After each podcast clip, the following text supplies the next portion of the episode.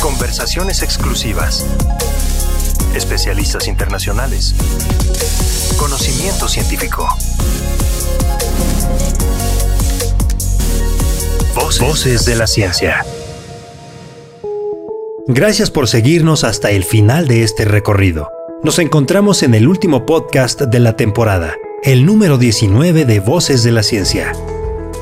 En esta tercera temporada le presentamos la conversación con la doctora Esther Holgado, oncóloga que desde el Hospital La Luz en Madrid, España, nos seguirá hablando acerca del cáncer de mama triple negativo.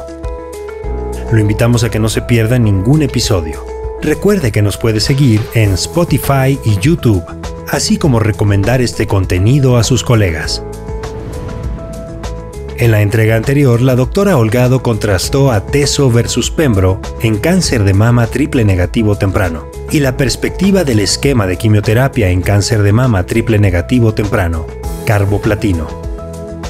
En este capítulo se presentarán las conclusiones del cáncer de mama triple negativo. Comenzamos.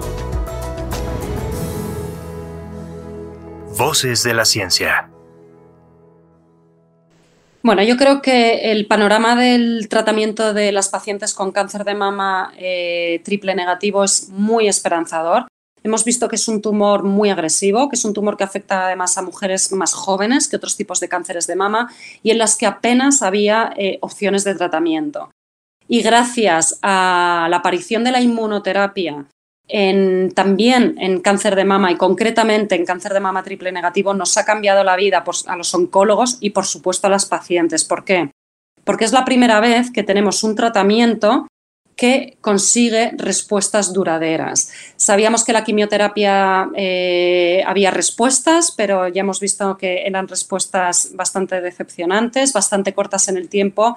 Y añadir inmunoterapia a la quimioterapia hemos visto que mejora esas respuestas Hemos conseguido largos supervivientes, que esto es algo impensable en esta enfermedad y además a costa de una toxicidad más que manejable que no empeora la calidad de vida de las pacientes, porque la toxicidad viene dada fundamentalmente por los fármacos de quimioterapia.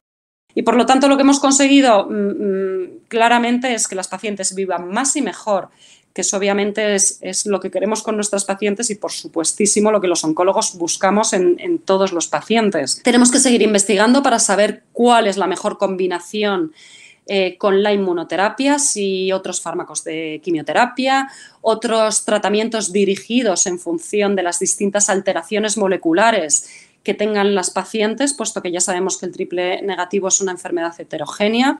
Pero está claro que la inmunoterapia ha venido para quedarse, está claro que es el estándar of care en este momento. La primera línea del tratamiento de las pacientes con cáncer de mama triple negativo metastásico con expresión de PDL1 determinado por el anticuerpo SP142 es la combinación de atezolizumab con napaclitaxel. Y eso es el gold estándar. Está aprobado por todas las agencias regulatorias nacionales, internacionales y de todas partes porque ha conseguido, es el único tratamiento en años que ha conseguido marcar la diferencia. Estoy segura de que se va a probar también en neoadyuvancia, estoy segura porque los resultados son realmente buenos. Ya sabemos que aquellas pacientes que obtienen mayores tasas de respuestas completas patológicas también viven más y por lo tanto estoy segura de que en neoadyuvancia también lo tendremos dentro de, de, muy poco. En definitiva, yo creo que la inmunoterapia es un tratamiento eficaz, es un tratamiento seguro, es un tratamiento con efectos adversos manejables y que a nuestras pacientes realmente les ha cambiado la vida. Por supuesto que no a todas y por eso no paramos de trabajar para encontrar todavía cosas mejores y cosas diferentes para aquellas pacientes que no responden al tratamiento, pero desde luego Creo que el tratamiento del cáncer de mama triple negativo metastásico en primera línea está claro cuál es, que es atezolizumab en combinación con napaclitaxel en todas aquellas pacientes que tienen expresión de PDL1. Así terminamos la tercera temporada de este podcast, Voces de la Ciencia. Tras 19 episodios, esperamos que la información aquí mostrada sea de gran utilidad. Esperamos seguir contando con su preferencia y que comparta este contenido con sus colegas.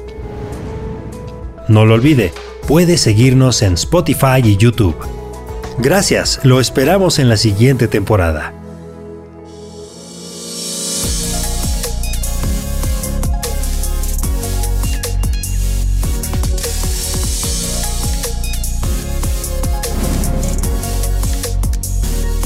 Voces, Voces de la Ciencia.